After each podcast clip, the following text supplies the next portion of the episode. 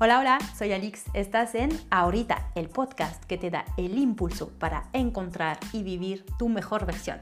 Hoy estamos con Carlos Ultrarun. Carlos es el único trazador profesional de carreras de ultradistancia en el mundo. Su vida la pasa viajando en todos los continentes a trazar carreras de 250 kilómetros en los lugares más espectaculares del mundo. Carlos vive su pasión, que es el trail running. Pero más allá de eso, en este episodio nos cuenta cómo de ser arquitecto pasó a ser trazador profesional de carreras, que al parecer no tiene nada que ver. Hoy Carlos vive su pasión y nos cuenta cómo llegó a eso abrazando oportunidades, diciendo que sí a la vida. No te cuento más, dejo el espacio a Carlos. Buena escucha.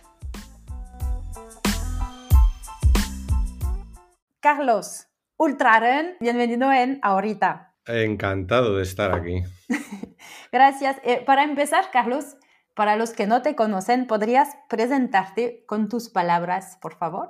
En una frase, yo diría que soy un corredor de trail eh, y diseñador eh, de carreras de trail. Aunque haces muchas más cosas que eso, es lo que comentábamos el otro día, que eh, tienes una, una, carrera de arquitecto, escribes mucho, eres, tienes tus blogs, haces muchas cosas, entonces creo que nos vamos a, a divertir mucho en este episodio porque tienes muchas cosas que contar. Pero está bien, sigamos que 98 fue tu primera carrera por el monte y que en tu cabeza ni quién corría por el monte. Mira, Alex, mira, te cuento una, cosa que es muy divertida. O sea, yo cuando corrí esa carrera me cansé, ¿no? Lo cual es, normal. Eh, y dije, joder, pues está bien, esto de cansarte en una carrera, pues quiere decir que lo he dado todo, ¿no? Me ensucié y ya dije, oye, esto de ensuciarse de barro, porque había, llovido, estaba todo lleno de barro y no sé qué, o sea, fue terrible. Y dije, esto, esto me está gustando bastante. Y luego me hice sangre, porque me, caí y me, me, hice sangre en la rodilla, ¿no? Y dije, este es mi deporte, este, a mí, yo me tengo que dedicar a esto. ¿Y qué, justo, qué crees? Porque yo a veces me pregunto, digo, ¿por qué me gusta tanto el, el trail? Y, y justo acabas de decir, eh, que te cansaste, te ensuciaste y te sangraste. Y eso es, dijiste, con estas tres cosas, eso es mi deporte. ¿Por qué crees que nos gusta cuando nos pasa todo eso? No sé, yo, yo, yo creo que es un poco la vuelta a los orígenes del, ser humano. O sea, es dejar de estar en la comodidad del salón y de lo del sofá y irte a, pues a, a, cómo vivían, me imagino, los antiguos humanos. Ayer justo escuchaba un episodio con un, un, trail runner francés que se llama Casquette Verte, que significa gorra verde porque siempre corre con gorra verde. Y él dice que corre porque se siente vivo y creo que está, eh, está ligado a lo que acabas de decir, de que es como volver al origen y, sentir eh, para qué de, y de qué, de qué somos hechos. Sí, sí, sí. A ver, yo, yo la... Mm, digamos que la frase esa de buscar el límite, perdóname que tengo un poco de... y de vez en cuando me dan algunos ataques y tal. Em, la, frase esa de buscar el límite a mí no me parece una frase particularmente inteligente como, como digamos, mm, moto de, de marketing puede que esté muy bien, pero pero realmente lo de buscar el límite yo lo tengo bastante claro, ¿no? Entonces, no es un tema de buscar el límite, pero creo que lo de Casquet de, de, sentirse vivo es un poco más, más real, ¿no? O sea, es, es intentar llegar a, a, sentir emociones intensamente, ¿no? Mm, Entonces, cuando hace frío, pues realmente sentir que estás muriéndote de frío. Cuando tienes calor, estás muriéndote de calor. Cuando estás cansado, estás agotado. Cuando eh, crees que no lo vas a superar, pero lo superas y, buscas la manera de, de superar cada momento difícil y que creo que al final eso te puede incluso ayudar en la vida normal, ¿no? Cuando te sucede algo de una manera más eh, normal y más eh, habitual, pues que sepas cómo reaccionar porque estás acostumbrado a, reaccionar ante situaciones extremas, ¿no? Entonces, mm. no sé, a lo mejor es algo tan sencillo como eso, no sé. Mm. Em, para retomar la cronología que nos estabas compartiendo, entonces, em, primera carrera en el 98, te cansas, te sangras. Me em, ensucio. Te ensucias, pero te encanta. Entonces, sigues avanzando en eso, pero no te dedicabas a eso, era un hobby, algo que hacías al lado de tu trabajo que era arquitecto. Arquitecto, sí. Okay.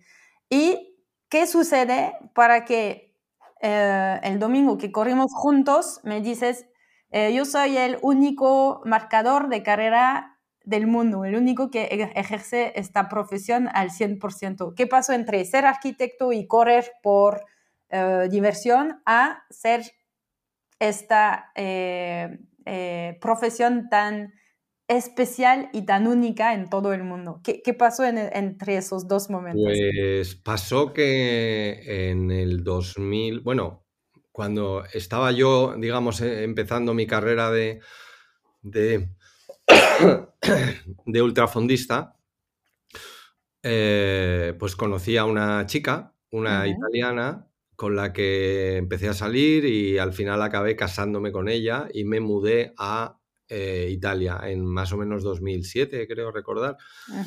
Y mm, entonces dejé mi trabajo como arquitecto pensando que iba a encontrar un, trabajo como arquitecto en, Italia, ¿no? Y seguir trabajando en lo mío. El problema es que en 2007, en 2007-2008 más o menos, hubo una crisis mm, económica mundial bastante importante y yo llamaba a las puertas de los estudios de arquitectura italianos y prácticamente me cerraban en la, en la nariz. Entonces no, no, había manera de hacer nada, con lo cual yo estaba en Italia, en Milán, y, estaba parado completamente. ¿no? Entonces fue cuando una organización con la que yo había ido a correr como, como cliente, me llamaron y me dijeron si yo podía echarles una mano para con el, con el track, ¿no? Con el diseñando el track. Yo llevo, llevaba muchos años utilizando para mi, por vicio, por, por, por gusto mío, porque me, me, divertía muchísimo, llevaba, utilizaba GPS. Y, y, entonces pues me apañaba bastante bien y eh, lo controlo y además me entretiene mucho y como el tema de planos y demás, pues por el, mi, formación como arquitecto, quizá haya sido algo también importante que, me permite pues, manejarme muy bien con los planos. Entonces, pues me arrolé en el equipo de, esta organización que se llama Citoway y, me fui a una carrera con ellos. Y mm, luego, poco, digamos que tres meses después, me pasó lo mismo con otra organización, con esta vez eh, Racing the Planet, una organización americana con la que yo también había corrido, porque yo soy el, primer español que hizo los cuatro desiertos. Que los ¿Nos puedes contar un poco más de eso? ¿Qué son los cuatro desiertos? Eh, los cuatro desiertos son cuatro carreras de 250 kilómetros en autosuficiencia alimentaria. Eh, que se corren en, eh, en, los cuatro desiertos más extremos del mundo. Uno es el más ventoso, otro es el más caluroso, otro es el más frío y otro es el más seco. Nada más. En mi época, porque han ido cambiando, porque obviamente por temas, eh, digamos, políticos, hay determinados destinos que no, que no se pueden, no se pueden hacer, ¿no? Y entonces eh, han tenido, la organización ha tenido que hacer ajustes para, para, intentar mantener un poco el reto. Ahora hay algunos desiertos que no se, no se hacen en donde eran originalmente y tal, pero en mi época fueron en, eh, en el desierto del Gobi, en, eh, en China, en, en el desierto de Atacama, que es el más seco, el del Gobi es el más ventoso. Luego, el más caluroso es el Sahara, que yo corrí en... Eh, ¿En dónde corrí? En Egipto. Y, luego el más frío es la Antártida. Wow.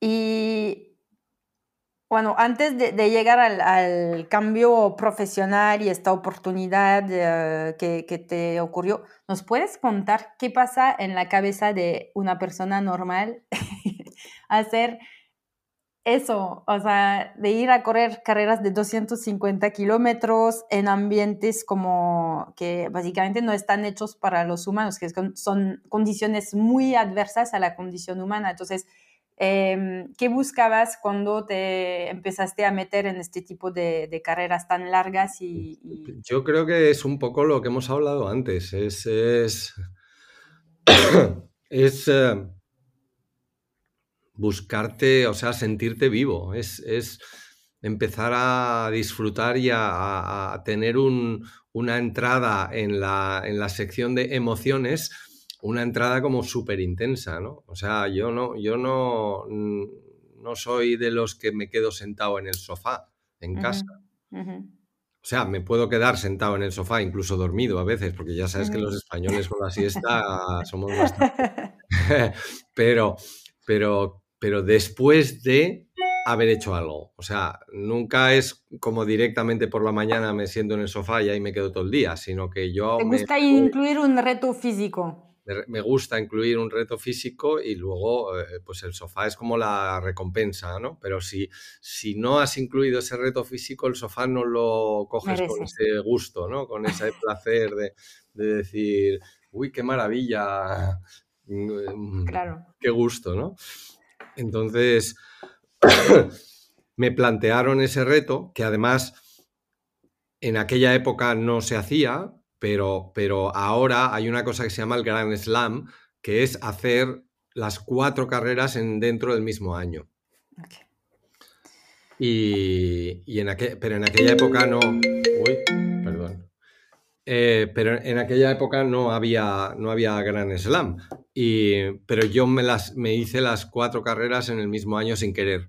O sea, no, no era una cosa que, que había planeado. De hecho, fue una cosa un poco rara porque eh, la organización esta, Racing the Planet, tiene una carrera extra que se llama Beyond Four Deserts, o sea, más allá de los, de los cuatro desiertos, y, que consiste, para mí era como la carrera perfecta, ¿no? Y que consiste en que cada año te hacen una carrera, pero en un sitio distinto. Ok. Vale. Entonces, em, la primera edición de la, de la carrera de Beyond for Deserts eh, fue en, Vietnam. Y, claro, pues me apunté. Es lo que te iba a preguntar, pero ni, hubiera preguntado. Ok, y la hiciste en Vietnam. Ok. Eh, sí, sí. Entonces, ese año, que realmente luego al final entre unas cosas y otras no fue un año, fue un año y dos meses o algo por el estilo, pero en vez de hacerme cuatro desiertos me hice cinco. Me hice, me hice también la carrera de Vietnam, sí. Ok. Bueno, entonces, ¿te gusta retarte? ¿Te gusta estas eh, muchas carreras de mucha exigencia física, mental? Después regresamos a eso. Y para regresar a tu transición en Italia, entonces tenías tu carrera de arquitecto y tu gran gusto que iba creciendo alrededor de la ultradistancia y adicionalmente tenías un conocimiento bien desarrollado de GPS y de, de, herramientas, digamos, por tu trabajo compartido con tu gusto y, surge una oportunidad de una primera organización que te pide ayuda y después una segunda organización que te pide ayuda. Y aquí eh, pues parece que se, está juntando todo, parece que el universo te dice, mira, ¿sabes todo eso? Hay una oportunidad, otra oportunidad, y aquí, ¿cómo, ¿cuál fue tu proceso mental de, de decir, oye, yo estudié para ser arquitecto, me gusta, estoy viviendo de eso, y ¿dudaste al momento de meterte en eso? ¿Se fue no, Alex, tienes que tener en cuenta una cosa, que dices, eh, yo he estudiado para arquitecto y estoy viviendo de eso. Falso, porque no estaba viviendo de eso, porque como no trabajaba como arquitecto, no tenías de otra. No tenía ningún mm. ingreso, ¿sabes? Y de repente los, los que yo iba a ayudar en las carreras, cuando yo volvía de la carrera, oye, que es que me pagaban y todo. Y yo decía, joder, a ver un momento, esto es maravilloso, estoy viajando, estoy yendo a, desiertos, a, lugares absolutamente alucinantes y encima me pagan. No te lo esperabas, ¿no te esperabas que te pagaran? Bueno, digamos que, yo estaba en una situación en la que mi, mente me decía, bueno, tú, o sea, tú te has metido seis años de carrera o siete años de carrera de arquitecto, lo lógico es que sigas por este camino y que, y que busques un trabajo serio. bueno, entonces, ¿cuál fue tu pelea mental interna de, entre esta voz que te dice la razón es seguir siendo arquitecto y buscar por aquí?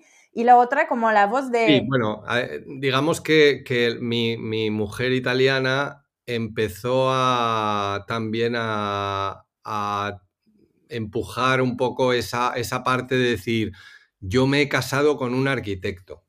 Ah. Y eso, digamos que eso fue una situación de shock porque yo decía, vaya, pues yo, yo no. O sea, yo me he casado con una chica que, con la que yo estaba enamorado, pero desde luego que seas arquitecto, que seas bombero o que seas eh, tal, a mí me da exactamente igual. Entonces ya empecé a ver algo que no me gustaba y, a lo mejor eso fue una cosa que reveló mi, mi, ánimo. Y, dijiste, fue un acto de rebelión. Sí, no sé, rebelión y, que no quedaba más remedio, porque el único sitio de donde yo podía sacar ingresos era trabajando en eso, ¿no? Y una pregunta un poco eh, eh, material, pero ¿cómo, o sea, ellos te pagaban, pero tú definías, les decías, yo cuesto tanto o cómo, cómo definías? Al principio, no, al principio, al principio la cosa fue mucho más eh, tranquila porque ah, yo no tengo un, background, yo no tengo un, currículum de haber estado trabajando como trazador de carreras y ellos no tienen, o sea, es normal que si no tienes experiencia, yo lo que voy es como de voluntario prácticamente. Entonces yo me encuentro con que hay un fee, hay un dinero que ellos pagan como sueldo para el que hace ese trabajo pero claro, e, ese dinero eh, al principio es muy poco, ¿no? Entonces, yo es que, a ver, tampoco me quiero echar flores, pero es que de verdad trabajo muy bien. O sea, el trabajo que yo hago con el GPS y con el trazado de las carreras, porque además, habiendo sido corredor, conozco muy bien las necesidades que tiene un corredor, lo que espera un corredor, por dónde se puede pasar y por dónde no. Eh, entonces, y luego, eh, estando, habiendo hecho obras de arquitecto, también eh, controlo el tema de logística, de, ver un poco cómo, cómo organizar un, campamento, o sea, qué se necesita, qué no se necesita. Entonces, al final, el, paquete que yo, daba, que yo daba al organizador era un paquete prácticamente perfecto. O sea, el tío cuando empezó a ver lo que recibía de mí, decía, joder, o sea, eh, eh, esto está muy bien. ¿Y nos puedes contar, em, no sé, la, la primera carrera que organizaste y donde dices, aquí fui bien orgulloso de mí. Entonces, ¿cómo, cómo fue, cómo diseñaste, si fuiste en el lugar, a ver dónde iba a ver los habituallamientos? O sea, ¿cuáles son todos los checks por los cuales pasas para trazar una carrera? Uh, eh, ¿Cuánto dura esto? Eh, o a grandes rasgos, así, si no, hacemos otro episodio después para ir a sí, vamos a tener que hacer ¿Cuánto tiempo te toma diseñar una carrera? Eh, mira, diseñar una carrera más o menos lleva unos mes y medio más o menos para una carrera de, eh, por etapas. de 250 kilómetros. Ok, entonces 250 kilómetros te toma 45 días en diseñarla. Y vas, me imagino, vas en el lugar. Sí, lo primero, lo primero, es eh, hacer una pequeña investigación en, en Internet. Lo que pasa es que normalmente los sitios que yo busco o por los que yo quiero pasar en una carrera no suelen salir en Google, porque en. Google salen los más, más conocidos, ¿no? Y yo no quiero ir a los sitios donde yo luego me voy a encontrar un autobús de japoneses. Entonces, eh, eh, me interesa mucho más el conocimiento local, pero últimamente sí que estoy haciendo y, de hecho un hijo mío, eh, Guzmán, eh, yo no sé si ha, heredado esa afición que tengo yo por buscar localizaciones, pero el tío es muy bueno. Y entonces eh, le suelo pedir a él que me haga una investigación previa del local, del sitio a donde voy a ir, porque es que le encanta hacerlo y, además trabaja muy bien, ¿no? Y entonces hacemos una investigación previa de, zonas y de... Porque yo me acuerdo la, la primera carrera, la primera carrera que hice fue en Australia, que hice desde cero, me refiero. Pero, pero, pero me acuerdo concretamente de una carrera que hice en Islandia, porque cuando llegué a Islandia, o sea, la, organización no me, no me dio ninguna pauta, ¿no? Previa. Ah, te dicen hoja en blanco, organizame una carrera de 250 kilómetros en, Islandia. En Islandia, vale. Eh, pero más o menos. de avión. ¿Dónde? Y, dice, no, no, decide tú. Y yo, como, joe. Y claro, fue una sensación de llegar al aeropuerto y, coger el coche que me habían dado y yo decía, mm, pues vamos por aquí, a la ah. derecha. Entonces... ¿Y cómo haces? Entonces, digamos que en, esa época yo estaba empezando a, diseñar carreras y, es, que es muy difícil. Porque mm, yo no puedo estar un mes en Islandia porque la organización lo primero que me dice es, oye, eh, cara dura, o sea, me parece muy bien que te hayamos pedido diseñar una carrera, pero tú no puedes tardar un mes en diseñar una carrera. Yo, yo te he dicho que se tarda un mes, pero no que esté un mes en el país, porque eso cuesta dinero.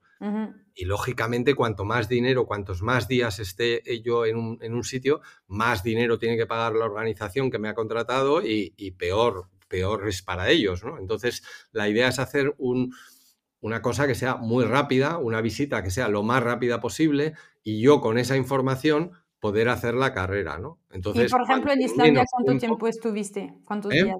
Eh, por ejemplo, en Islandia, ¿cuántos días estuviste? En Islandia estuve algo más de dos semanas, dos semanas y media más o menos. Por el estilo. Pero, pero eh, yo ahora, digamos que ya tengo una técnica desarrollada ah, con la experiencia de todos estos años que hace que yo pueda ser muchísimo más eficaz. Entonces, una cosa que sí me sirve muchísimo es, es el estudio previo de, del destino. Entonces ahí voy sacando más que sitios o más que zonas concretas, lo que voy sacando son ideas que eso me ayuda mucho a, luego definir la zona. ¿Nos puedes dar un ejemplo de, mm, vamos a tomar el ejemplo de Islandia que comentabas, de recorres la isla de Islandia y qué, cuáles son dos, tres ideas que te surgen al ver esos paisajes o los senderos? Eh, a ver, en, Islandia, que es un buenísimo ejemplo, eh, ahí partí de la base de que eh, el organizador, porque yo tengo que pensar un poco en todo, ¿no? Y el organizador tiene una responsabilidad muy grande eh, cuando lleva corredores de, pues de, montones de países distintos a correr en un entorno salvaje, ¿no? Entonces, tú tienes que ser capaz de garantizar la seguridad de todos esos corredores. Y para garantizar la seguridad de todos esos corredores, lo que tienes que estar es a una distancia relativamente segura o cercana de un hospital, de un helicóptero, de un, pues, los medios que tú vas a necesitar en caso de que haya un accidente, ¿no? Entonces, lo que hice fue directamente, o sea, porque el primer día en Islandia, como te puedes imaginar, fue un caos. O sea, eh, yo empecé a conducir por carreteras que yo decía, pero ¿y esto qué es? O sea, esto... Entonces, ya mm, una de las normas que yo me pongo es que necesito un guía local. O sea, es, fundamental. Sí. El problema es que los guías locales normalmente lo que están es acostumbrados a llevar al autobús de japoneses. ¿Sabes? Entonces les van a llevar, pues en Islandia te van a llevar a, a ver las placas eh, tectónicas, te van a llevar al Geysir, te van a llevar a Gulfos, que es la cascada, una cascada enorme que hay ahí, pues que una zona que se llama básicamente que se llama el Triángulo de Oro, ¿no? Entonces, yo muy obediente, muy callado, me senté en el coche del guía y vi cómo me llevaba Gulfos. Ah, vale, muy bien, muy bien, muy bonito. Dijiste todo eso, no quiero ir.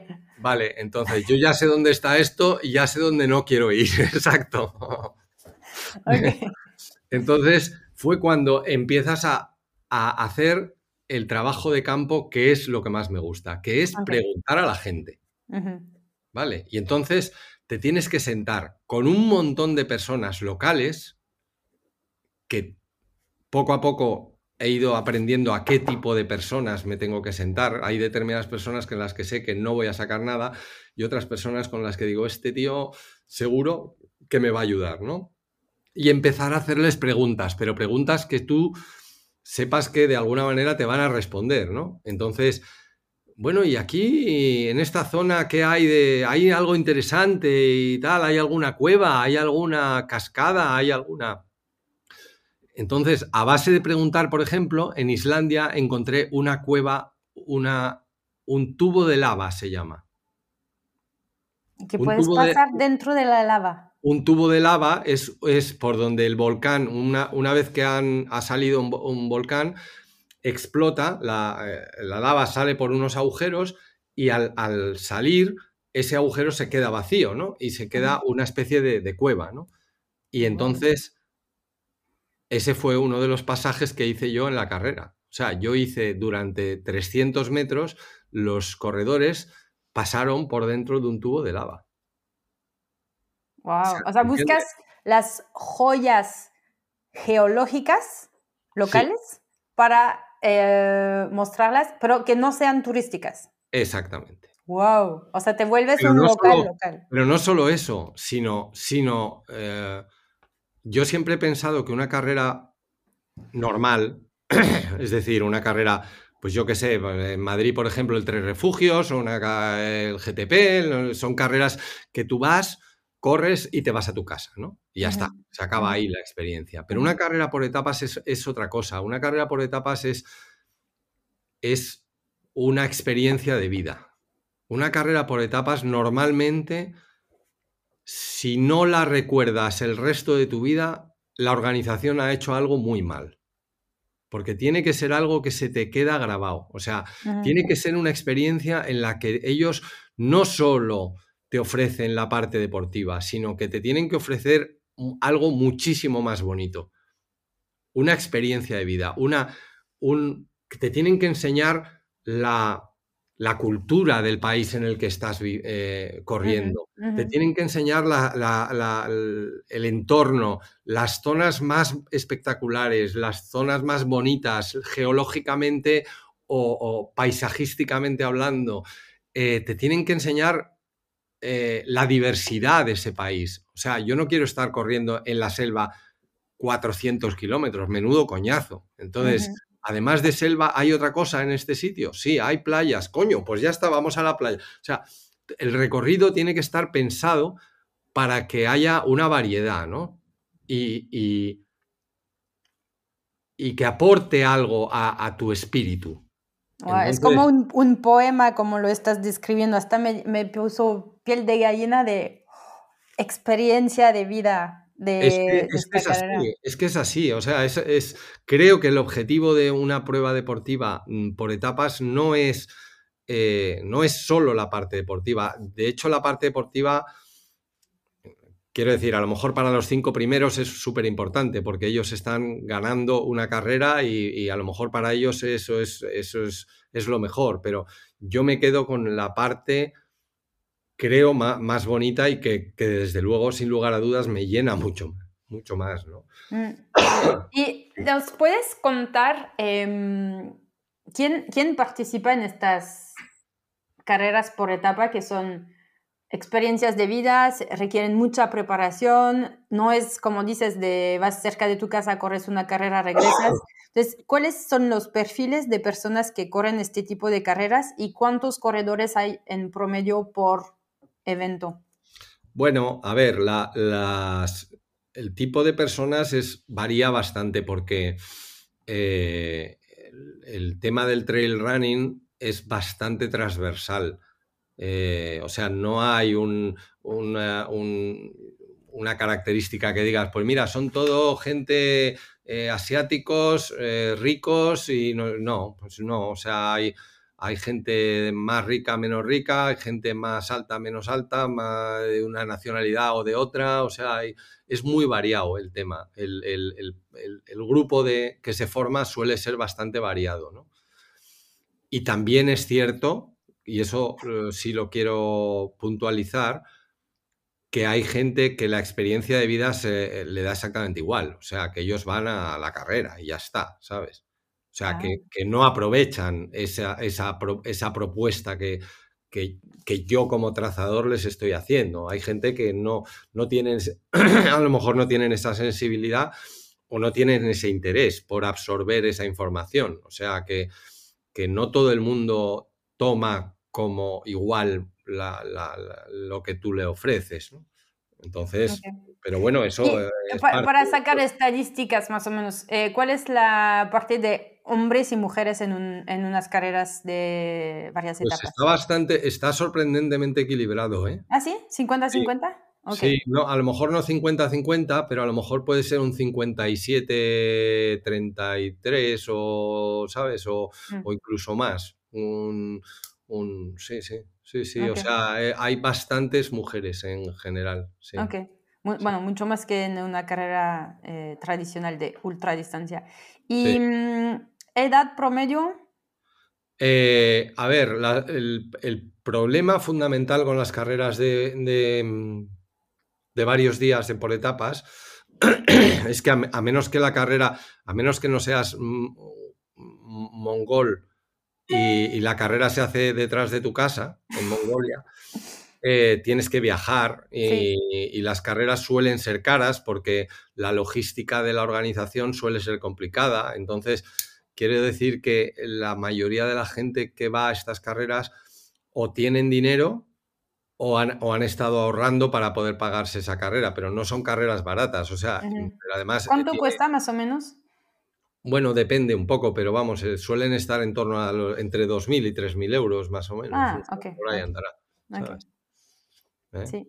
Pero tiene, o sea, es, lógico, ¿sabes? Porque eh, cualquier organización tienes que tener en cuenta que eh, donde se corren estas carreras no hay nada. No hay nada en muchos kilómetros. Y todo lo que tú ves allí lo, traen para que tú puedas dormir en una tienda de campaña, para que tú te puedas eh, calentar en un fuego que están organizando. Hay que traer la leña, para hacer el fuego, porque allí no hay, en muchos sitios de estos no hay, no hay ni árboles ni hay nada. médico, eh, avituallamientos. exactamente, exactamente. Entonces la logística es súper complicada y obviamente al médico no le puedes pedir que te pague encima por ir a trabajar, con lo cual eh, al médico le tienes que, invitar, ¿no? Eh, sí, sí, sí. Incluso a veces hasta le pagas, eh, al director médico le pagan dinero. Sí, de, ¿cómo lo describes? Yo lo veo como un poco un tour operator de lujo, eh, enfocado a carreras porque es algo como muy a la medida, muy específico, donde va muy poca gente, entonces pues sí, eh, todo tiene, tiene un costo. Y en promedio, ¿cuántas personas participan? Por ejemplo, la que estás organizando en Namibia, ¿cuántos corredores hay en esta carrera? Bueno, concretamente la carrera de Namibia es una carrera eh, bastante rara porque la mayoría de las carreras por etapas eh, duermes en tiendas de campaña, en el, digamos, en el suelo y, comes eh, liofilizado porque son carreras en autosuficiencia. O bueno, o no necesariamente porque hay algunas que no, pero, pero, pero bueno, pues comes lo que puedes y demás, ¿no? entonces, el organizador de la carrera de Namibia dijo, un momento, o sea, a mí correr en el desierto me encanta pero lo que no me apetece es dormir en una tienda de campaña. Entonces, vamos a hacer una propuesta en la que tú corres en una carrera dura, pero luego, cuando termina la carrera, te vas a una habitación de un hotel de lujo y estás maravillosamente bien. Entonces, la carrera de Namibia es una carrera completamente atípica. O sea, no hay una carrera como esa en el mundo. Y fíjate que ahora mismo en el mundo debe haber unas 35.000, 40.000 carreras. ¿eh? Bueno, pues no hay una como esa. ¿no? Entonces, esa es una carrera muy, muy, muy rara. Y la media de corredores de esa carrera es de 20 personas. Ok. O sea, es. Muy es, exclusiva. Es una carrera muy exclusiva. y o la de Islandia, entonces, ¿ahí cuánta, cuántos corredores van? Pero en una, una carrera normal de, de, autosuficiencia y tal, suele haber en torno a 150 personas, 200, 250, vale. más o menos. Así, okay. Bueno, pues mucha responsabilidad en la organización. Y te quería preguntar, porque pues participé a carreras a veces hasta de voluntaria, pero más en los puntos de información o marcaje de, de un recorrido, pero muy corto. ¿Cómo se vive? Y como corredor, pues sé cómo se vive, porque pues estás, como decías al inicio, sufriendo, sangrando, cansándote, etcétera, pero también disfrutando los paisajes. ¿Cómo se vive?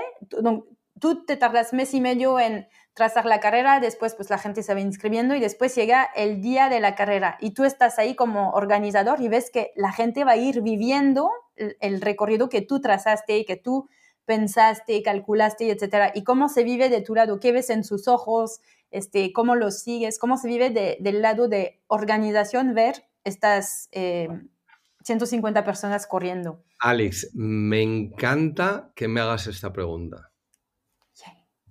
Porque, porque para mí es una de las cosas más emocionantes de, de, de una carrera. O sea, mmm, tú ten en cuenta que yo estoy normalmente un año antes de, de, la, de la, prueba, yo estoy buscando recorridos, ¿no? Y uh -huh.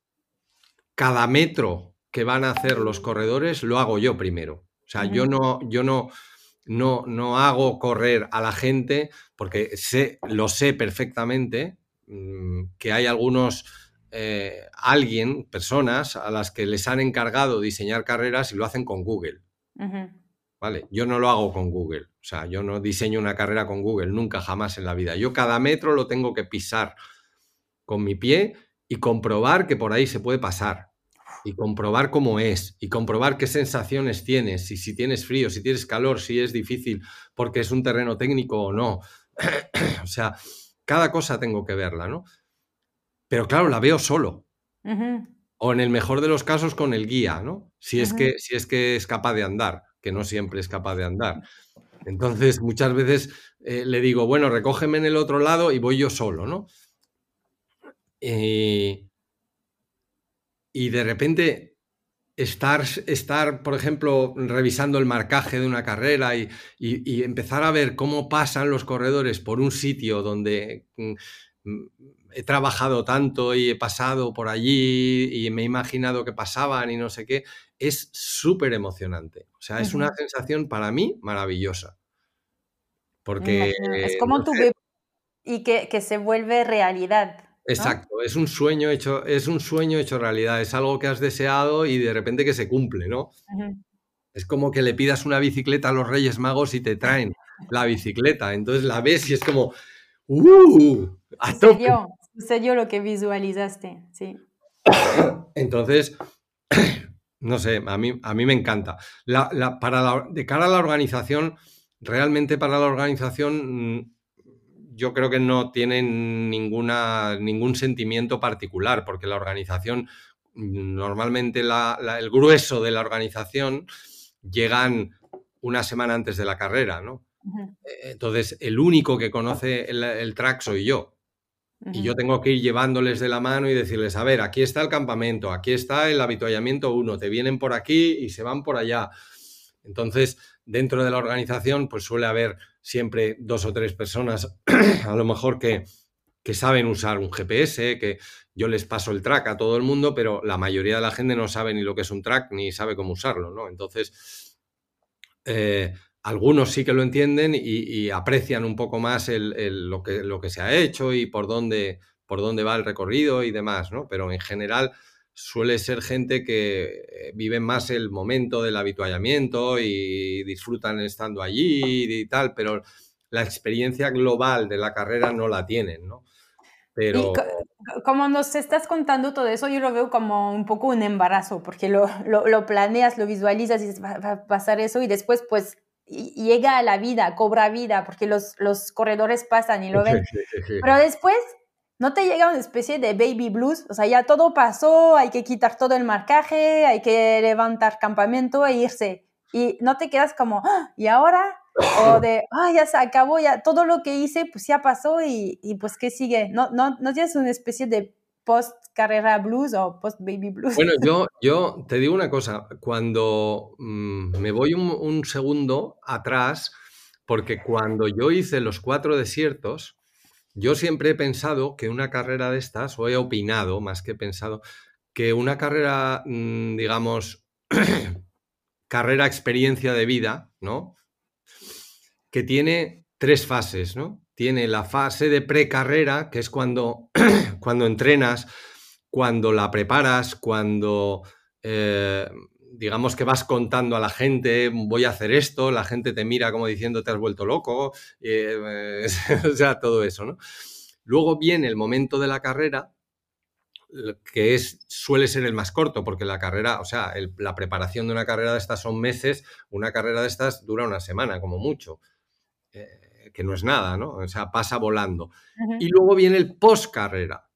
Y el post carrera es cuando lo asumes, cuando empiezas a, disfrutar, a empiezas a recordar los momentos que has vivido, eh, eh, te empieza a dar el gustillo otra vez en la boca o en las piernas de decir, ay, me acuerdo esta cuesta, qué horror, y, o lo comentas con algunos amigos que has hecho, porque lo bueno que además tiene esta carrera es el punto de vista social, donde conoces mm. muchísima gente, donde eh, al final te haces amigos de, un chino, de un americano y de un, noruego, porque estaban contigo en la tienda, ¿no? O sea, y entonces conoces muchísima. Y en cuanto haces dos o tres carreras de estas, resulta que tienes amigos por todo el mundo. Mm. Entonces está muy bien, ¿no? Entonces, entonces, cuando yo hice los cuatro desiertos, esas etapas se solapan. Y no es. O sea, para mí me, parece que fue una de las partes más complicadas o más difíciles de, los cuatro desiertos. El, no disfrutar de cada una de esas etapas, ¿no? Ah. Porque, porque se te montan, porque tú de repente terminas una carrera y dices, es que la otra la tengo en dos meses y medio. Ah, eh, o sea, estás enfocado en otra cosa y no disfrutas lo que ha pasado. Claro, sí, sí, entonces no te da tiempo, ¿no? Entonces Baby Blues, sí, lo que tú quieras, pero es que ya tengo que estar pensando en la siguiente carrera, ¿no? Entonces, a mí ahora mismo, como trazador de carreras, me pasa un poco eso, porque yo en un año normal suelo tener en torno a ocho carreras, más o menos, ocho o nueve carreras, ¿no? En torno a, ese, número. Entonces quiere decir que cuando yo termino una carrera, yo estoy pensando ya en la siguiente. O sea, yo tengo ya trabajo que para dentro de dos meses me tengo que ir a no sé dónde. Mm. Entonces, mm, sí que es cierto que me da un poco de pena que un proyecto acabe, sobre todo cuando es una carrera de estas... Eh, eh, joe, con la tos. Em, cuando es una carrera de estas Beyond for Deserts, porque porque es una carrera única que no se va a volver a repetir, ¿no? Entonces es una pena, ¿no? Porque dices, joder, qué pena y tal, no la voy a volver a, hacer. Y gente que has conocido, pues a lo mejor no les vuelves a, ver en tu vida, ¿no? Mm. Pero, pero bueno, no sé, quizá lo asumes un poco como, como, bueno, esto ha sido una experiencia maravillosa, mantengo las amistades que he hecho aquí y, y vamos al siguiente proyecto y ya está. Y tienes que eh, seguir moviéndote. O sea que no sé, es una idea. ¿eh? Eh, de todo lo que dices, bueno, me nacen otras dos preguntas para, para ir em, concluyendo todo eso. Primero es, em, pues parece que, que, tu trabajo es como una vida soñada y, y pues no, no, no te habías preparado específicamente para eso, pero eh, con tus conocimientos, tus pasiones, eh, tu, afición para el trail running, más haber sabido aceptar oportunidades que te llegaron y creando tu propio modo de, trazar una carrera. básicamente es una profesión traje a la medida para ti y única en el mundo. O sea, tú, tú dijiste, eso es mi, mi, trabajo y yo me creo mi trabajo, sé cómo empieza, cómo acaba, y lo estás modelando, cada, quizás cada año le estás metiendo algo más, y etcétera. Y aparte viajas y estás diciendo que organizas de 9 a 10 carreras eh, cada año y yo te veo que estás en Noruega, después estás en Namibia, después estás aquí. O sea, todo parece soñado, o sea, un sueño este tipo de, de carrera, de vida. Em, hay, hay lados quizás negativos que ves en, en, tu, en eso o cómo nos contarías esta profesión? Hombre, eh, a ver, es, cierto que, a ver, no es que sea un traje a medida, pero sí que es cierto que, que, a lo mejor yo tengo las características que se necesitan para, para hacer este trabajo, porque obviamente para hacer este trabajo tienes que tener, lo primero, los contactos adecuados. Lo segundo, eh, las capacidades adecuadas entre las que se encuentra saber manejar un GPS y, saber utilizar tracks eh, con total soltura, y cuando digo total soltura es total soltura, porque eh, te puedes encontrar con situaciones en las que tienes que hacer un cambio de un track en 10 minutos. Porque ha habido una inundación y el organizador mm, y tú has decidido, tú como director de carrera has decidido que vas a cambiar la carrera y el organizador te dice, vale, lo que tú quieras, pero salimos en 10 minutos y necesito el track ya. Ah. Entonces tienes que ser muy rápido, ¿no?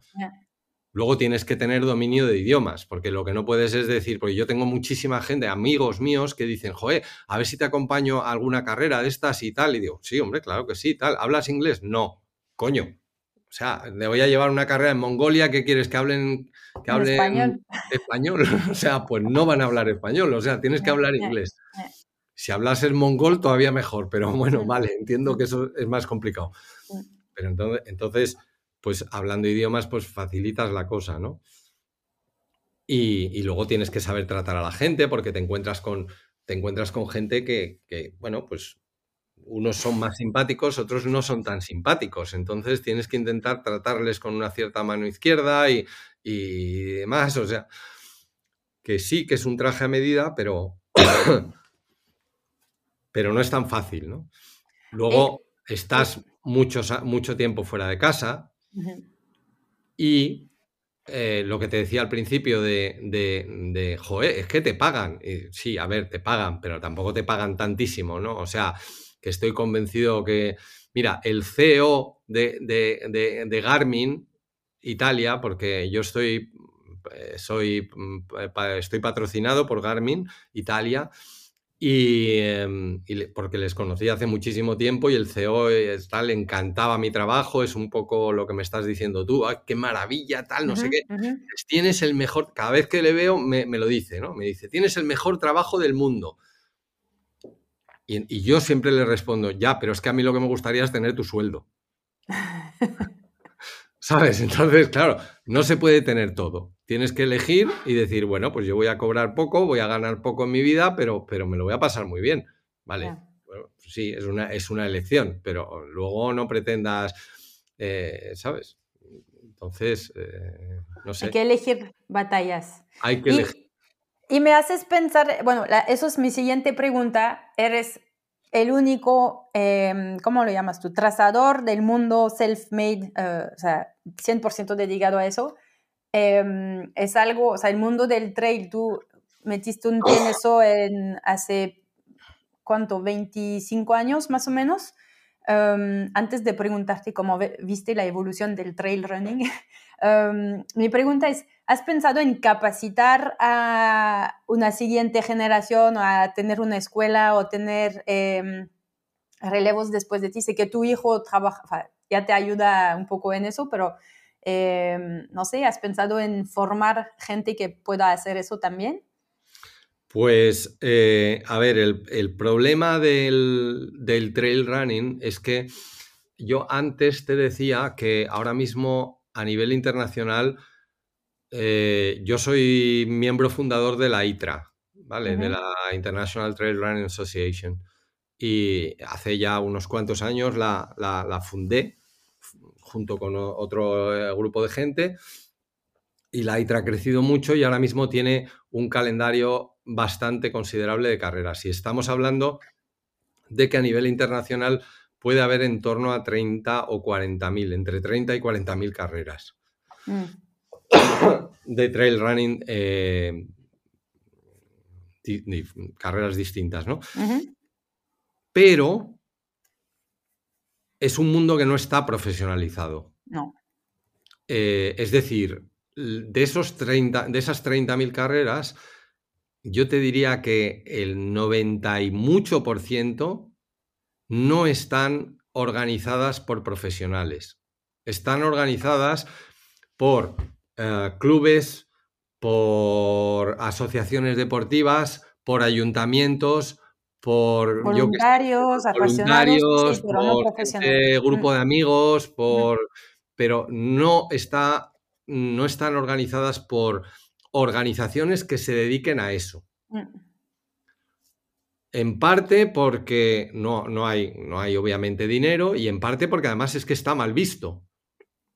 Es decir, si tú eres un mecánico eh, de automóviles y tú ganas dinero con tu profesión, eh, nadie te dice nada. Es, normal porque tú eres mecánico y ese es tu trabajo, ¿no? Vale, si tú eres un organizador de una carrera y ganas dinero, la gente te, insulta. O sea, porque dicen que eres un cara dura porque estás ganando dinero con la carrera y tú, claro, es que es mi trabajo. O sea, no, no, no, la gente no concibe que tú organices una carrera y ganes dinero con ello. Ah, porque lo ven como que debería de ser un, un trabajo voluntario. que deberías de darles dos camisetas más y no ganas nada. Y dices tú, claro, sí, o sea, y tú que eres abogado, vale, muy bien, tú ganas dinero, coño, qué jeta. O sea, entonces... ¿Y crees que eso es el del mundo del trail running o porque es deport, eh, no, no, de las carreras en general, de las carreras en general, porque en el asfalto yo creo que pasa igual. Hay, muy, hay muy pocos profesionales porque no, no, es algo, no es algo que esté bien visto, es algo que, mm. no, que la gente no, no ve bien que tú, que tú ganes dinero. Entonces, excepto algunas carreras internacionales, eh, ¿sabes? Pues yo qué sé, pues el UTMB o algo así, que ganan muchísimo dinero y que nadie parece que le importe, pero, pero quitando carreras así, en general, eh, el trail running no está profesionalizado. Entonces, eh, digamos que esa parte de no profesionalización hace que aunque haya 30.000 carreras, no hay mucho trabajo como trazador de carreras. O sea, no es un trabajo que tú digas, joder, porque 30.000 carreras, tú dices, coño, son un montón. Tú fíjate la de, la de marcadores de carreras y diseñadores de carreras. Es lo que, pensaba, pero me acabas de, quitar mi idea. No, pero no, pero yo, yo, he, yo, he, eh, yo he formado gente, gente que, quiera, que quiera entrar dentro del, de este mundillo. O sea, yo sé que hay, hay vías de entrada estrechas, pero, pero hay vías de entrada, ¿no? Pero claro, es, gente que tiene que tener ganas, tienen que invertir eh, al principio algo de, algo de dinero, ¿sabes? Porque las organizaciones al principio, igual que hice yo, me cobran. O sea, yo al principio cuando entraba yo decía, vale, pero tú te pagas el viaje, porque tú no tienes ni idea. O sea, si una persona quiere entrar, dice, oye, que me voy a ir de trazador, venga, vale, la primera carrera que me paguen. No, no, a ver, la primera carrera no te pagan porque tú no tienes ni idea. No sabes, sí, claro. No sabes nada. Entonces, lo primero que tienes que hacer es ir a aprender. Y para aprender, ¿qué hay que hacer? Pues pagarte el viaje. Lo demás te lo pago yo, pero el viaje te lo pagas tú. Okay. Pues claro, si ya dices, joder, es que cuesta mil euros ir a Patagonia, pues, macho, pues es lo que cuesta. La carrera es en Patagonia, no la voy a hacer aquí. Mm. Mm. Entonces la gente tiene que estar dispuesta a invertir y dispuesta a tal. Y luego, mira, yo me parece que te lo conté el, fin de semana pasado. Em, en Lavaredo, yo estuve trabajando 10 años o 11 años como director de, técnico de Lavaredo, que la conoce probablemente todo el mundo ya esta carrera. Bueno, pues yo corrí la carrera de Lavaredo y yo escribí una carta al, organizador de Lavaredo y le dije, oye macho, la carrera me ha encantado porque el, paisaje es absolutamente impresionante, es súper bonito, me ha encantado. Pero las distancias eran una mierda, eh, los habituallamientos eran una mierda, el marcaje era una mierda y, y, el tío me respondió muy amablemente y me dijo, eh, pues lo podrías hacer tú mejor. Y gracias a esa, a, esa, a esa carta, a ese correo que mandé yo, estuve trabajando con la Lavaredo Ultra Trail durante 11 años. Y ese fue otro de mis clientes, ¿no? Entonces... La conclusión aquí también es atreverse y aceptar oportunidades, porque él te dijo, a ver, la puedes hacer tú, y tú, atrevido, dices, sí, claro, y te lanzaste. Claro, exacto. Entonces, te dio 11 años de trabajo. Creo que tienes que arriesgar, tienes que lanzarte y, decir, bueno, pues, y luego, hombre, a ver si tienes alguna otra cosa mm, de la que puedas vivir mientras tanto, pues la verdad es que ayuda porque te da algo de paz, ¿sabes? Porque si estás esperando a ver los ingresos que puedes tener de trazador de carreras, pues entonces a lo mejor te pones un poco nervioso. Ah, qué, bueno que lo, lo, aclares aquí. Y por, por, último, te quería preguntar una pregunta un poco más general acerca del, del trail running y de las ultra, ultradistancias. Entonces, tú llevas eh, más o menos 25 años metido en eso, has visto cómo, cómo creció, estás mencionando que ya estamos alrededor de 40.000 carreras en el mundo eh, hoy. Y eh, también al inicio estabas diciendo, antes había este reto de los cuatro desiertos y ahora es cuatro desiertos, pero en un año, o sea, siempre hay como que hay más, ¿no? De antes, no sé, o sea, cuando veo un poco el, el, mundo del deporte, antes era, no sé, hace 10 años era correr un maratón, era, ay, qué bien, has corrido un maratón. Y ahora es como, correr un maratón se volvió un poco hasta banal y ahora lo, lo de hoy es correr un 100 kilómetros o un 100 millas y ahora pues hay las carreras de 250 kilómetros, pero no solo una, pero cuatro y en un año. Entonces siempre hay como más y más y más. ¿Cómo, cómo ves esta evolución? Em, ¿Hay algún límite? ¿Crees que es demasiado? ¿O, hacia dónde va el mundo del ultra trail con todo lo que estás viviendo y, y, viendo? Yo yo creo que creo que se ha perdido o se está perdiendo, yo, yo no sé, estamos ahí, ahí, el respeto a la distancia. Eh, ya en mi, en mi, cuando yo empezaba a correr, eh, correr un maratón era, era una distancia ya interesante. Y es lo, es lo que dices tú. Ahora mismo, o sea, un, corredor de trail que, corra un maratón y vas a correr un maratón que son 42 kilómetros y, la gente lo llama la corta. A correr la corta. Y tú como, coño, la corta. Son 42 kilómetros. O sea, entonces, a, mí me, parece que hay que poner un poco las cosas en perspectiva y que que, la gente tiene que darse cuenta o, apreciar cada cosa que hagan. Entonces, si tú eres un corredor de trail y te gusta correr 10 kilómetros, pues eres un corredor de trail que corres 10 kilómetros y tienes que estar súper orgulloso de correr tus 10 kilómetros. Exacto. Y no te tiene que dar absolutamente ningún tipo de vergüenza que tú solo corres 10 kilómetros. Mm. Entonces, que hay un compañero tuyo que corre 100, enhorabuena. O sea, pero ya está. O sea, es su elección, es una decisión que ha tomado el otro tipo que quiere correr 100 kilómetros, pues fenomenal. Y cada, hay gente que tiene el vicio, como lo tuve yo en su momento, de correr 100 kilómetros y me parece muy bien, pero, pero tú no eres menos corredor que el otro porque el otro hace 100 y tú solo haces 10. da exactamente igual. O sea, cada uno tiene sus necesidades, sus gustos y toma sus decisiones, ¿no? Pero lo que no se tiene es que perder el respeto a la distancia. 100 kilómetros, tú eres muy joven todavía como para saber quién es Dawa Sherpa. ¿Ganó un UTMB? Exactamente, muy bien. Dawa Sherpa es un corredor nepalí, como su nombre indica, bueno, se llama entonces Sherpa, era muy fácil. Em, y, cuando empezó el UTMB se pusieron de moda las carreras de 100 millas, ¿vale? Y Dawa Sherpa eh, escribió una vez un artículo que, lo, leí en su momento, no lo guardé y, ahora no, no, consigo encontrarlo por ningún sitio, lo he buscado montones de veces y no, no, lo, encuentro, no lo encuentro más, no sé dónde andará, pero Dawa Sherpa escribió un artículo diciendo que las carreras por encima de 100 kilómetros eran una locura. Ok. Porque eh, es lo que hablábamos antes de, de, la dedicación. O sea, una carrera de más de 100 kilómetros, ya una carrera de 100 kilómetros estás en el límite, pero una carrera de más de 100 kilómetros te lleva una dedicación absolutamente brutal.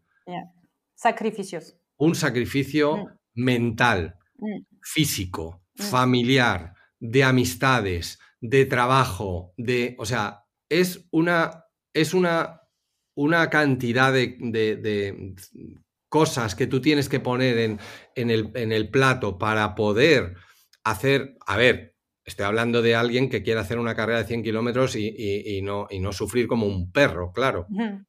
si tú vas a una carrera de 100 kilómetros y no estás preparado porque no has hecho ni el huevo, te has ido todo el día por ahí a dormir la siesta y a tomar copas, cañas, pues entonces, claro, obviamente eh, ahí no sufres, ¿no? Mm, pero, mm, mm. pero si tú te preparas una, una, carrera más de 100 kilómetros, como te la debes de preparar, ¿no? Vas a tener que involucrar la familia, tu horario, tus horas de trabajo, te va a afectar absolutamente a todo. y Dawa Sherpa decía que no, no solo es eso, el pre-carrera, sino también el post carrera tiene una serie de, de, tolls, de, pagos que tú tienes que hacer físicos eh, que no merecen la pena. Entonces, 100 kilómetros ya es una distancia absolutamente brutal, es una distancia que es más que de sobra, de, ¿sabes? Que está fenomenal y, y ya está. Entonces, yo creo que cada uno tiene que estar muy orgulloso de la distancia que haga, sea la que sea. Basta que corran trail. O sea, si tú eres corredor y en vez de quedarte en el sofá te vas a dar un paseo y te vas a hacer un caco de caminar y correr, ¿sabes? Ni siquiera tienes que correr todo el rato, puedes, puedes caminar, porque en el mundo del trail no está mal visto caminar. No. Entonces puedes perfectamente caminar, no hay ningún problema.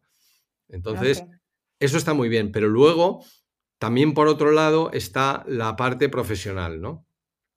Y en la parte profesional sí que tengo que decir que, cuando hablo de profesional me, hablo de los atletas de élite, ¿no? Y, claro, los atletas de élite, joder, en, 25 años la cosa ha cambiado, pero tela. élite te refieres a los que se dedican a eso. Sí. Que viven de eso. Eh, que viven de eso me parece un poco una, una, frase un poco exagerada, porque yo sinceramente no creo que haya muchos que vivan de eso. Aparte de Kilian y dos más, mm, no creo porque sigo opinando, sigo opinando que no hay todavía, no hay tanto dinero en el mundo del trail. Entonces, em, bueno, sí que habrá atletas que reciban un, un sueldo por parte de determinadas marcas pero que vivan, que vivan de eso no lo sé si hay muchos. ¿eh? O sea, la verdad es que no tengo ni idea. Estoy un poco lanzándome a la piscina en eso, pero, pero juraría que no hay muchos atletas. No, cuando ves que el UTMB, que es como, dicen que es como la Copa del Mundo del Trail, el que gana, creo que ya lo subieron a 10 mil euros, el que gana, pero pues 10 mil euros no, no, no, se compara con el, no sé cuánto gana, ganan los jugadores que, que, ganan la Copa del Mundo de Fútbol, pero bueno. Eh, estabas diciendo que el mundo de los élites en el trail running ha cambiado mucho en los últimos 10, 20 años. Sí, sí, sí yo creo que se ha profesionalizado mucho, o sea, eh, que, lo cual está, está, está muy bien, porque claro, con, con tantas carreras, tantos retos, tantos circuitos que hay, pues pues al fin y al cabo eh, están surgiendo mucha gente que quiere batir nuevos récords, batir, mm, ¿sabes? Conseguir nuevas metas y superar un poco los, los eh, límites que, han, que han eh, puesto atletas anteriores a ellos y pues eso ha generado una emoción en ciertos momentos que, que está muy bien, pero pero, pero mientras que se quede en el mundo de la élite, ¿no? O sea, eh, el problema es que, el problema es como siempre, ¿no? ¿Qué parte de lo que los élite hacen se va a transmitir a los atletas normales, ¿no? Entonces, a mí lo que me da más miedo es que un atleta normal se, empiece a comportar como un élite sin serlo. ¿Sabes? Ahí es donde creo que empieza a perder el norte la cosa, ¿no? Que empieza a irse un poco del lugar, ¿no? ¿Y qué es un atleta normal que se comporta como élite? ¿El qué? Perdona. Un atleta normal que se comporta como élite, ¿qué es? No, pues, eh, eh, ¿qué hace? Pues, eh, pues exagerar en los entrenamientos sin estar preparado para ello. fundamentalmente cosas así, un mm. poco, ¿sabes? Porque un élite es una persona que si no vive de eso, está cerca de vivir de eso. O sea, quiero decir que, que pues ya tiene un sueldo, tiene unos compromisos, tiene un calendario, tiene un tal. Eh, eh, un, atleta normal que no vive de eso tiene familia, tiene amigos, tiene un trabajo, tiene... Dedícate a eso, que es la vida. O sea, lo de correr está muy bien, pero no tienes que cambiar el correr y decir, no, no, yo voy a dejar mi vida, voy a tal para, bueno, no sé. Entonces, pero bueno, oye, cada uno es libre de hacerlo. Yo es simplemente un punto de vista que tengo, ¿eh? O sea, no quiere decir que yo esté en posesión de la verdad. Pues gracias por compartirlo. Y eh, para ir concluyendo, te voy a hacer la última pregunta del podcast que se llama ahorita y ahorita en mexicano es esta palabra que puede significar que mm, ahorita lo hago, puede ser ahora, o sea, ya, en este segundo, o nunca. Dices, ah, sí, ahorita lo hago y al final nunca lo vas a hacer. Pero bueno, algo que tienes como en la mente y que potencialmente se va a hacer. Entonces, ¿cuál sería tu próximo ahorita momento? Algo que tienes como en la mente y dices, eh, lo voy a hacer. Y puede ser de eh, tu vida personal, puede ser de trail, no de trail, puede ser de... Ah, puede ser uno de, tus... Uh, sí que te pones como retos físicos como hacer el handstand, estas ah, cosas. Sí, el pino. Sí, ¿Cuál, cuál, sería tu próximo ahorita momento? Algo que tienes en la mente desde hace un tiempo y dices, ya pronto lo haré esta cosa. No, mi, pero no, lo de hacer el pino es, que, eh, o sea, yo empiezo ya a tener muchos años y, y, dentro, de mi, dentro de mi edad eh, me he dado cuenta de que hay tres cosas que se pierden. Eh, flexibilidad, fuerza y equilibrio. Ok, ah, equilibrio también. Sí, con, las, con la edad, ¿no? Ok. Y entonces, el, dentro de las opciones de entrenamiento que hay, eh, el hacer el pino es la mejor que he encontrado que me, que me da esa, esa... O sea, que digamos que el entrenamiento del pino me, ayuda a mejorar mi fuerza, mejorar mi equilibrio y mejorar mi flexibilidad. Y ya lo has logrado. Y entonces me he puesto a ello como un, como un ultrafondista. pero, pero eso no tiene nada que ver, eso es un entrenamiento al que estoy dedicando parte de mi tiempo, porque como ahora yo, yo ya no hago grandes entrenamientos de, de, kilometradas y no sé qué, a ver, 30 o 40 o 35, 30, 35, 40 kilómetros sí que, sí que los corro cuando, de vez en cuando, pero, pero, pero más que eso no, o sea, no, he perdido el interés por grandes distancias, ¿no? Pero, pero mi ahorita moment, eh, que es a donde vamos, eh, es que yo hace ya unos cuantos años fundé la Asociación Española de Trail Running. Y, ahora mismo eh, quiero darle un empujón y, y, me apetece abrir la mano a cualquiera que, pues, que, esté oyendo este podcast y que le apetezca colaborar eh, o yo qué sé, porque creo que es, un, es una plataforma buenísima para, para, los que empiezan, para los que ya tienen ciertos conocimientos, para tal. Y entonces, eh, pues la, abro desde aquí a cualquiera que le, apetezca echar una mano, que se ponga en contacto conmigo, porque estoy ya montando una serie de cosas que, vamos, o sea... Ah, pues entonces, ¿cómo alguien que esté interesado ¿Cuál es el sitio de la página? ¿Cómo, se, cómo, se, cómo lo encuentran? Se llama eh, aetrail es aetrail.es y para contactarte a ti, decirte yo quiero apoyar, quiero participar o yo estoy interesado en saber qué, de qué se trata. Pues carlos arroba aetrail. Ah, espérate un momento, que no sé si es punto .es o punto .com. A ver, yo creo que valen las dos. Y si no... Aetrail.com. Perfecto. Muy internacional. Y si no, aquí te estoy buscando en Instagram, es Carlos Ultraren, ¿verdad? Sí, sí, sí. Arroba Carlos Ultraren. Y, el, correo es o, carlos arroba ultrarun.es o si no, el correo de la asociación que es aetrail. Eh, carlos arroba aetrail.com. Y con eso quieres como desarrollar, este, compartir en el mundo del trail en España. Pero la gente que, que, quieran escribir cosas, que yo he escrito muy, montones de sí, muchas. Alguien que diga, oye, yo a mí, me encanta escribir y hago crónicas de carreras, pues yo se las publico. Que alguien eh, tiene unas ideas, oye, joe, a mí me encantaría poner en marcha este proyecto, pues oye, llámame y lo ponemos en marcha. Eh, yo qué sé, pues eh, un poco lo que quiero es que a la gente aproveche la plataforma de la Asociación Española de Trail para poner en marcha cosas que les apetece poner en marcha. Entonces, abrir ese, esa plataforma, esa valla, ¿eh? para, para, que se convierta la e-trail en pues, la casa de todos, porque es una asociación. O sea, una asociación no es un sitio donde intervengo solo yo, o sea, interviene todo el mundo que quiera. ¿eh? La comunidad. Ah, pues excelente eh, mensaje para, para cloturar el episodio y como siempre, como, con muchas ideas y brazos abiertos para, para crear comunidad y crear cosas juntos. Muy bien. Pues Carlos, muchísimas gracias por todo lo que nos compartiste. Fue muy completo, muy rico, em, muy inspirador. Eh, igual y me, voy a apuntar en una de esas carreras largas de experiencias de vida, me llama mucho la atención.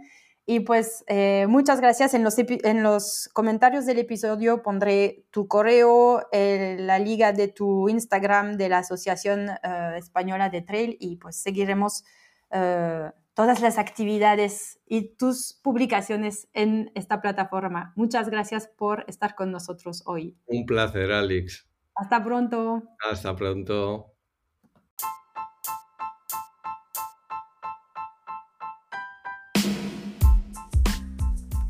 Muchas gracias por escuchar este episodio hasta el final.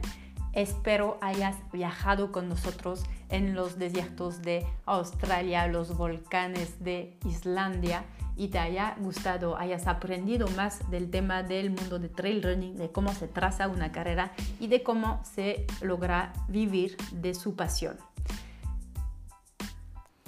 Si quieres seguir a Carlos, sus viajes, sus aventuras, es Carlos Ultraren en Instagram y también, como lo has escuchado, está muy activo en la Asociación Española de Trail, entonces aetrail.com, ahí encontrarás todo lo que necesitas. Muchas gracias nuevamente por escuchar este episodio y te digo hasta la próxima.